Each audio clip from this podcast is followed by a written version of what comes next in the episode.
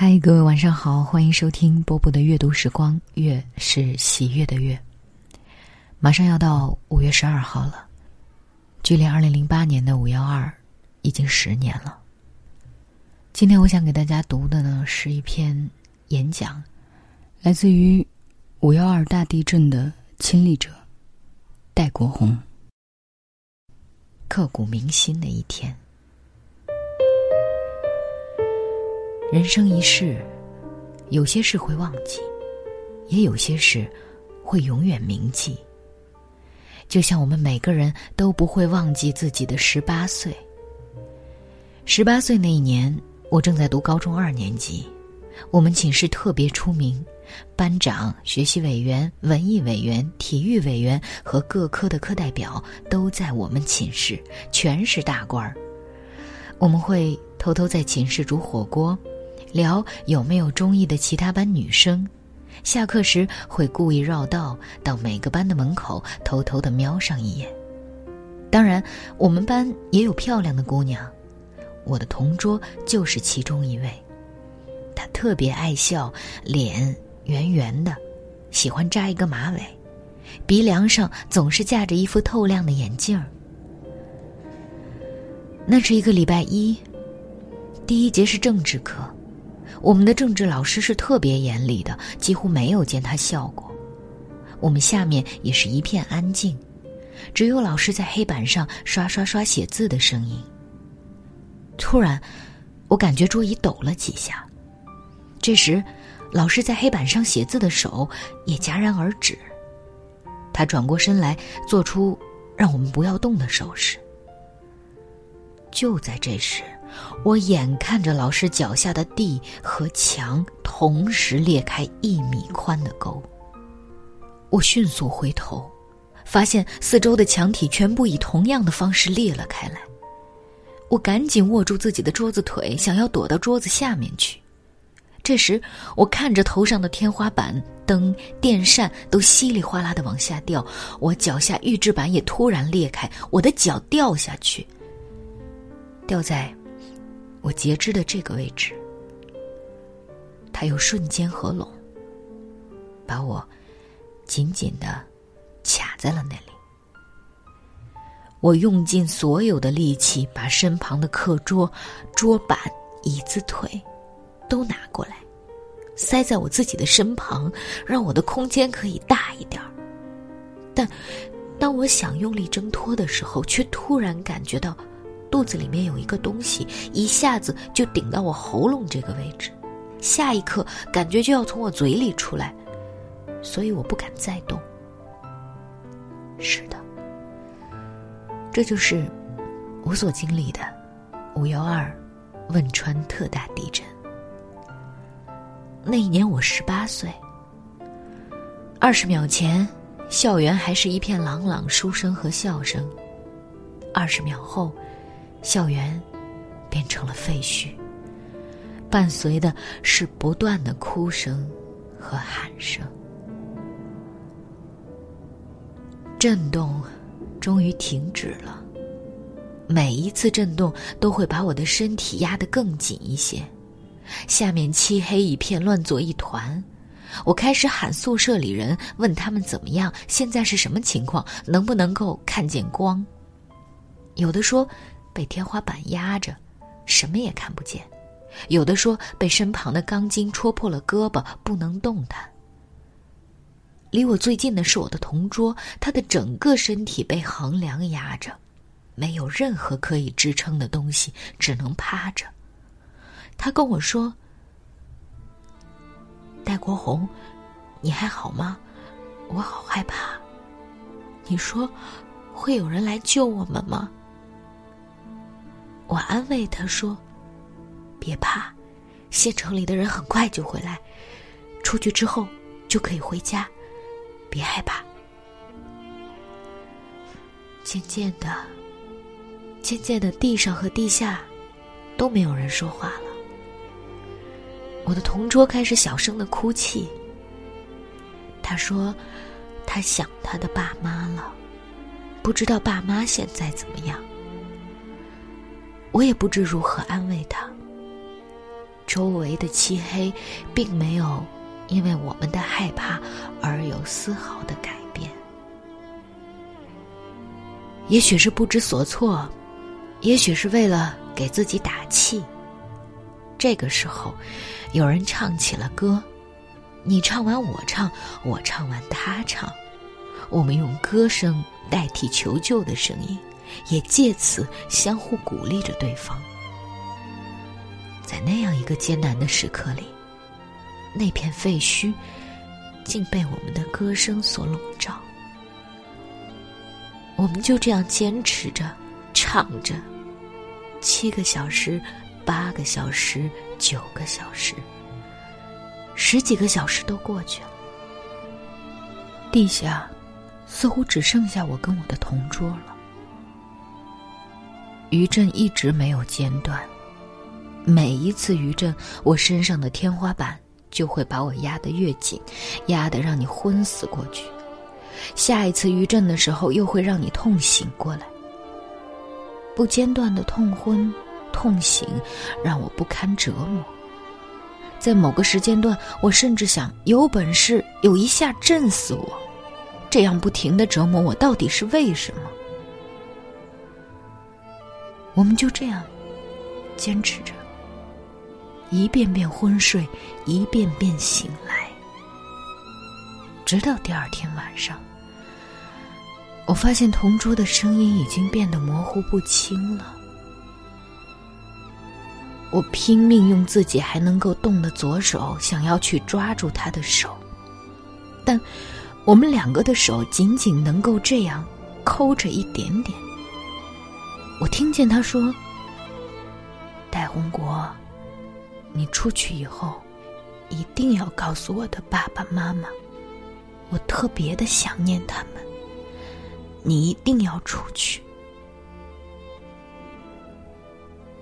说完这句话后，他就再也没有声音了。无论我如何呼喊他，他都没有回应我。我能够感觉到的是他的指尖一点点变得冰凉。他让我给他爸妈带一个口信儿，可我还不知道叔叔阿姨叫什么名字，住在什么地方。那一刻，天空下起了雨，雨水从废墟瓦砾的缝隙中一滴一滴，滴在我后背的衣领上。我迟迟不肯放开同桌冰冷的手。在这个废墟之中，再没有别的声音，也再没有别的生气了。我慢慢意识到，我可能是这个废墟之下唯一活着的人了。我必须要活着出去。我疯狂的用自己的头去撞击挡在我面前的桌椅板凳。我还未满十八岁，我的人生才刚刚开始。但无论我怎么撞击挣扎，挡在我面前的桌椅板凳纹丝不动，我的头开始变得有些沉了。为了让自己保持清醒，我咬破自己的血管，吮吸血液，但我依然还是昏了过去。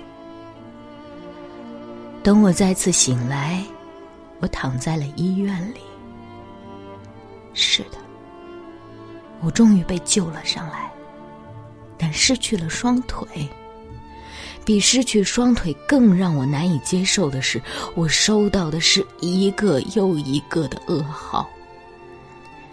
我的同桌走了，和我亲如兄弟的七位室友，也只剩下了我。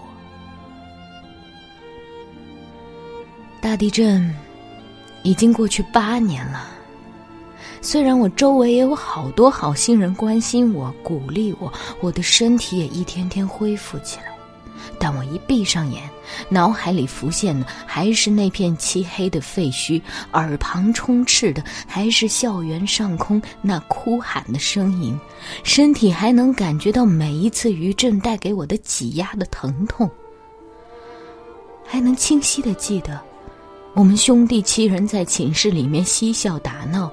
一起考上大学的梦想，还有同桌跟我说的最后一句话：“你一定要活着出去。